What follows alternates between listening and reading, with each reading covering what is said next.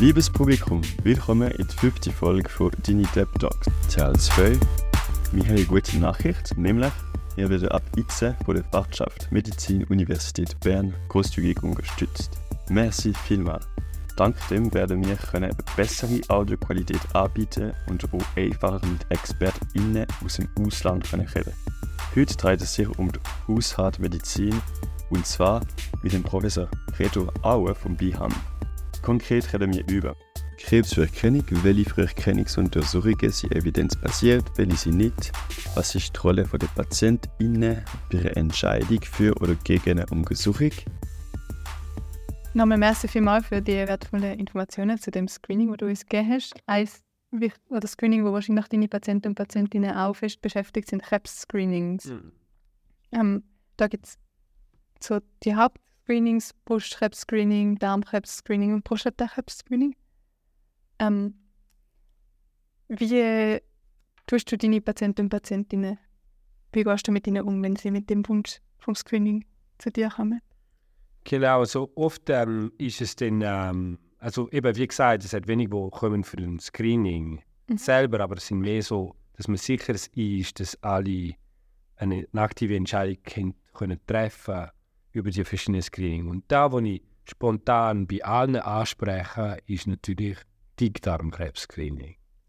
Dickdarmkrebs-Screening, wo Sterblichkeitsreduktion bei mittelgradig ähm, Risiko um 1% ist. Eins.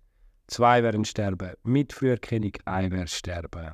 Äh, ohne Früherkennung und einer wird sterben mit Früherkennung an dem. Also man kann um 50% reduzieren. Also so eine 1% ist so wie Absolute Risk Reduction, Relative genau. Risk Reduction ist 50%. Ja. Genau. Okay.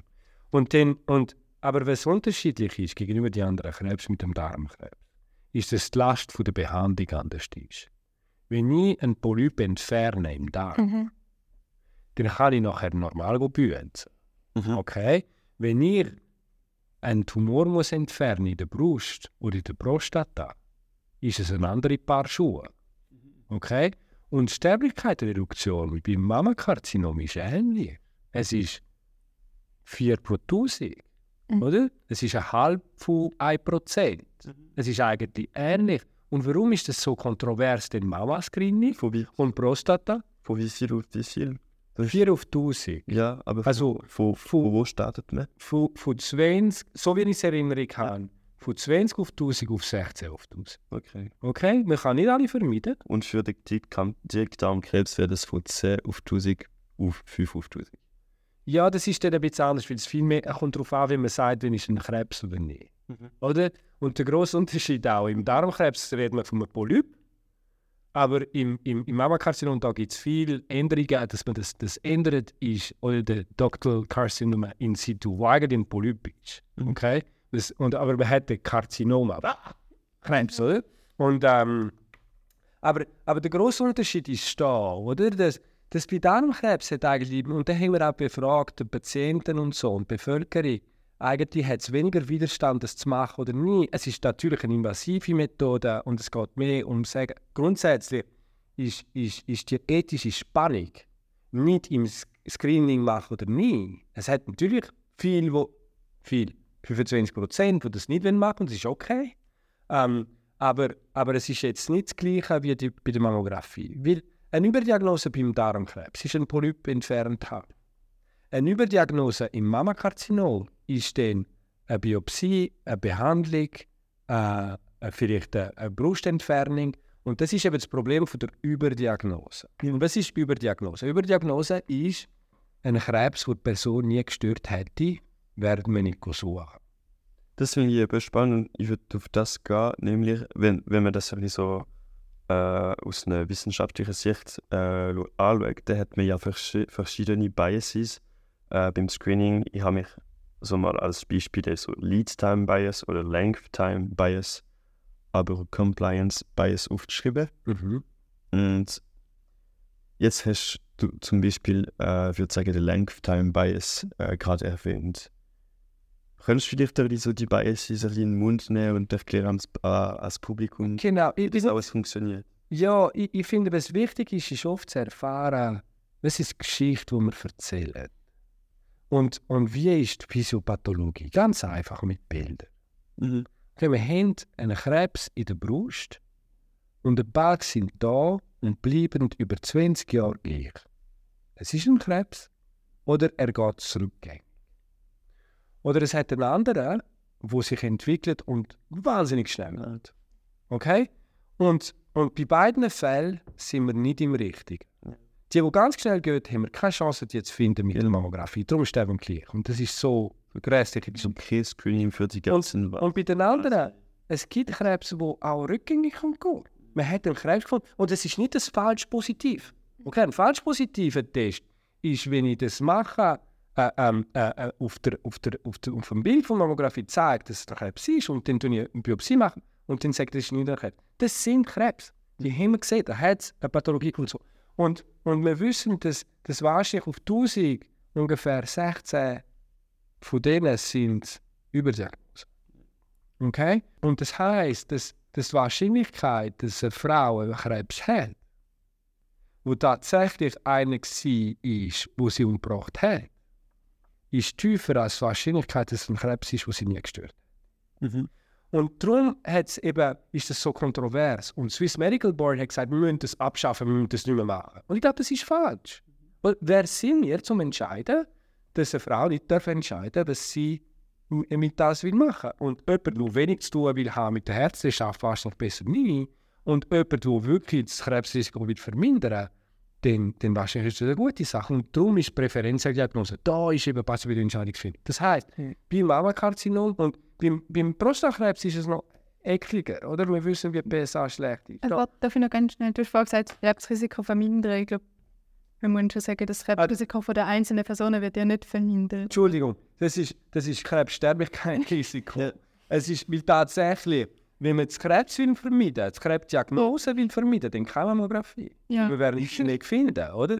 Jetzt hast du eben so den Length Time Bias erklärt. Was ist mit, mit dem Lead Time Bias? Ich bin nicht sicher, ich verstehe es jedes Mal. Ich vergesse das jedes Mal und muss wieder darüber lesen. Und darum ist es okay, wenn ihr es nicht wissen. Man kann immer noch eine Karriere machen in Medizin, ohne das voll genau zu wissen. Gestern, ähm, gestern habe ich einen Vortrag gehört zum Hubgebäude. Es ist darum gegangen, was muss man nicht mehr wissen jetzt im Zeitgeist. Und was ist, was ist die Definition vom Lead-Time Bias? Lead-Time Bias, ähm, es geht darum, dass du eigentlich einen Krebs früher siehst. Und das heißt eigentlich, dass so die jetzt ähm, okay. das Überleben ja. von, von, der Person ist so wie länger als der Krebs, wo du nicht mit dem Screening, sondern symptomatisch ähm, den halt siehst, oder? Genau. Das ist, man hat 1000 Personen wo ein Screening machen. Davon haben wir 200 Personen, die den Symptom werden entwickeln später. Wenn ich ein Screening mache, werde ich die 200 finden, plus noch andere, die eigentlich nie Symptome hätten entwickelt. Und davon werde ich ein paar früher finden und dann, wenn ich das dann vergleiche, werden sehr viel Krebs haben, wo dann erfunden sind. Und dann werden dann sagen, die Krebssterblichkeit ist tiefer, wenn ich ein Screening mache, als nie.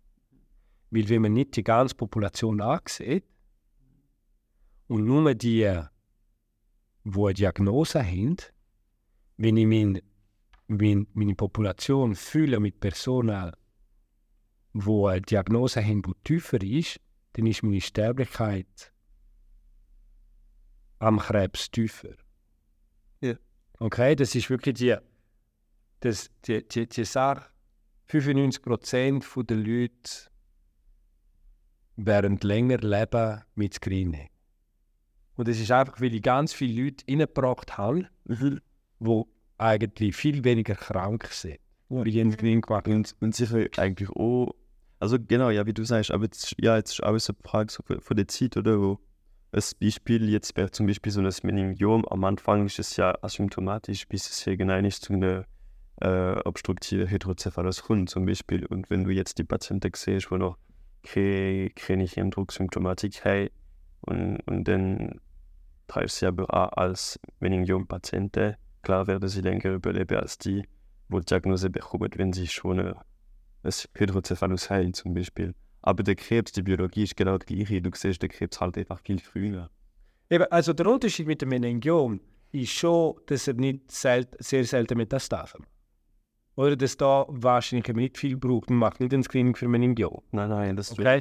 Weil, was wir vermeiden wollen, ist, dass der Krebs groß genug ist, dass es nachher Metastasen gibt. Ja. Und darum ist eben, hat es einen Benefit, es hat einen eindeutigen Benefit beim Mama-Screening für Sterblichkeitsreduktion. Ja. Weil ein paar dann eben im frühen Stadium entfernt werden, die nicht Zeit hatten, um nachher Streuung und Metastasen zu machen. Und ich stelle nicht in Frage, stellen, dass Mammographie einen, einen Effekt hat. Im Gegenteil, wir dürfen das ansprechen, aber gleichzeitig ist es unsere Verantwortlichkeit, eine Person aufzuklären, dass man vielleicht die ganze Behandlung für die Katze macht. Mhm. Weil das sie nie gestört hat. Und das ist, glaube ich, ein Frauenrecht, oder? Dass man, das, dass man, dass man da informiert kann sein über, ähm, über, über, über, über das. Oder wenn man das falsche Bein operiert, ist es ein medizinischer Fehler. Wir sind hier im Thema Fehler. Mhm. Aber wenn man einen Patient operiert, wo nicht operiert wäre, hätte die Person die Wahl gehabt, aber es grundsätzlich eine Überdiagnose ist. Ah, das ist nicht als medizinischer Fehler angesehen. Das kommt nicht in Schlagzeilen. Mhm. Und dann, wenn wir Fehler reduzieren im Ops-Block, wenn wir weniger Leute haben, die im Ops-Block landen, dann haben wir jetzt das Problem von der anderen Seite gelöst, oder? Weil ein paar Leute sagen, du, das will ich gar nicht. Ich möchte lieber. Und das ist eben die Frage, da kommen wir zum BSA, wo es eben Sterblichkeit wahrscheinlich weniger als 1 auf 1000 ist. Ähm, es ist wahrscheinlich nicht null, ähm, Daten sind, Datenlage ist so unsicher und so, aber es ist schwierig jetzt, äh, das machen. Es hat immer neue Tests und die wir, aber jetzt, wenn wir nur jetzt von BSA reden, oder? Und wir wissen, ein, äh, ein, ein, der digitale Rektalexamination, das bringt nichts. Wenn wir nur vom BSA reden, dann haben wir eigentlich äh, das Risiko für eine Überdiagnose ist da, ist da wesentlich höher als bei Mammographie. Und darum tue ich es nicht aktiv ansprechen.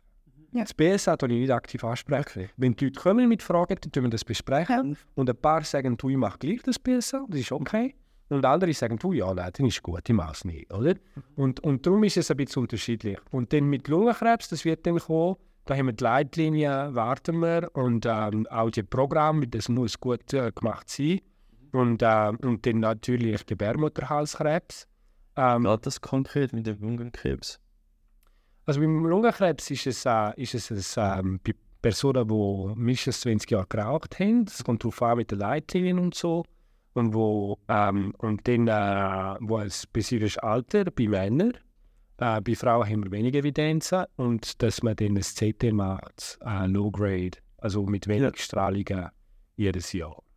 Und dann sieht man den in Schatten und dann kann man den messen. Und dann, wenn er grösser ist, einen Verdacht hat, dann tut man den punktieren. Und darum ist da die Lacht für die Behandlung sehr groß oder in der Lunge. Oder zwischen einem Polyp entfernen und in der Lunge ein etwas entfernen, ist dann schon etwas ein anderes Paar Schuhe. Und, ähm, und dann äh, hat es eben gute randomisierte Studien und sogar die Sterblichkeit kann reduzieren. Die Gesamtsterblichkeit, nicht nur äh, eine krebsspezifische Sterblichkeit. Ja. Ähm. Und sie, die CT machst, machst du aber auch weiterhin, wenn jetzt du Patienten hast, die länger als 20 Jahre rauchen und jetzt weiterhin rauchen. Oder ist das so? Nein, also jetzt mache ich es nie. Ja. Oder? Jetzt ist es nicht, nicht vergütet. Ja, ja, genau. Aber wenn, wenn es so weit ist, ist das so für alle Raucher, die jetzt länger als 20 Jahre geraucht haben, oder ist das für die, die aufgehört haben? Nein, es ist auch, auch, auch mit denen, die aufgehört haben, ja, nach, weil das bleibt dann nach 15 Jahren und so. Da müssen wir schauen. Ich meine, so wie umgekehrt, sorry, ähm, ich meine, so wie so kostentechnisch, so, ähm, dass man halt, es ist, wir haben ja ganz viele Raucher in der Schweiz, oder? Und dann, wenn du jedes Jahr das CD musst machen, ähm, sie das jetzt auch weiterhin so Kosten und für gewisse jetzt medizinische Interventionen, wie zum Beispiel die Transplantationen, wird halt erwartet, dass man auch die Risikofaktoren wegnimmt, wie zum Beispiel aufhören Rauchen oder aufhören Trinken. Ja. Und das haben wir jetzt gerade. Also sowieso, also wir müssen schauen, wie die Programme aufgebaut sind. Aber natürlich muss das verbunden sein mit ordentlicher Rauchstoffberatung, oder? Und dann alle werden das nicht machen wollen. Und da auch perspektive Entscheidungsfindung, weil das Risiko von einer Überdiagnose auch vorhanden ist. Und wenn die Leute das wollen, müssen wir dann schauen, wie der Bund sich entscheidet, ob die vergutet werden oder nicht. Aber wir sind noch nicht da. Ähm, was ich noch spannend finde, bei dem Lungenkrebs-Screening, das du jetzt erwähnt hast, dort muss ja wie gewisse Bedingungen erfüllt sein. Also man über 20 Jahre geraucht haben und jetzt in dem Fall noch männlich sein, weil es bei der Frau wenig Evidenz gibt. Und beim PSA gibt es ja wie nicht so Bedingungen. Also es gibt Alter und auch männlich, aber sonst gibt es ja nicht irgendwelche Risikofaktoren, die die Personen erfüllen müssen, damit man das Screening macht. Ist schon ab 50. Ja, eben so das Alter, aber... Ja, also, und das ist eben das, wo, wo ein Thema, das nahe liegt und ist eine sehr wichtige Frage über, über, über die, die um, ähm, Pre-Test Probability, mhm. oder? Und, die, und, und, und es ist einfach, je mehr man Leute nimmt, die ein hohes Risiko haben, dann ist die Wahrscheinlichkeit, dass man tatsächlich einen Krebs findet, höher. Ja. Oder der Lungenkrebs ist extrem selten, wenn man nicht raucht. Aber wenn man raucht, ist es sehr häufig. Und darum hat es die Begegnung genau. mit dem Rauch. Ja. Und die gibt es das Gleiche auch mit dem AAA, also mit dem äh, Abdominalaorta-Aneurysma ähm, Früherkennung. Da hat auch Rauchen ja. drin. Weil einfach das Risiko, der Hauptrisikofaktor für das ist Rauchen. Und darum hat es die Bedingung. Und das Screening ist ein sonografisches Screening? Beim genau. Ja. Kannst du das auch machen als Hausarzt? Also ich tue nicht Ultraschallen, ich arbeite 30 Prozent. Ich finde es super gut, dass die Leute das machen.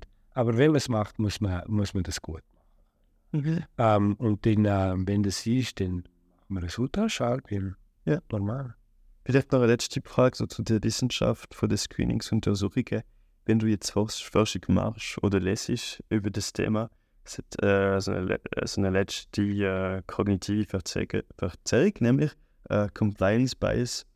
Die Idee ist halt, dass wenn du jetzt äh, Personen screenst, dass die, die kommen für das Screening, eigentlich die, die schon gute Gesundheitskompetenzen haben, die, die dann auch ähm, Therapien bis am Ende werden führen und dann hast du halt so ein besseres Überleben, aber nicht unbedingt, wo das Screening gut ist, sondern wo die Patienten halt aus einer anderen Bevölkerung kommen.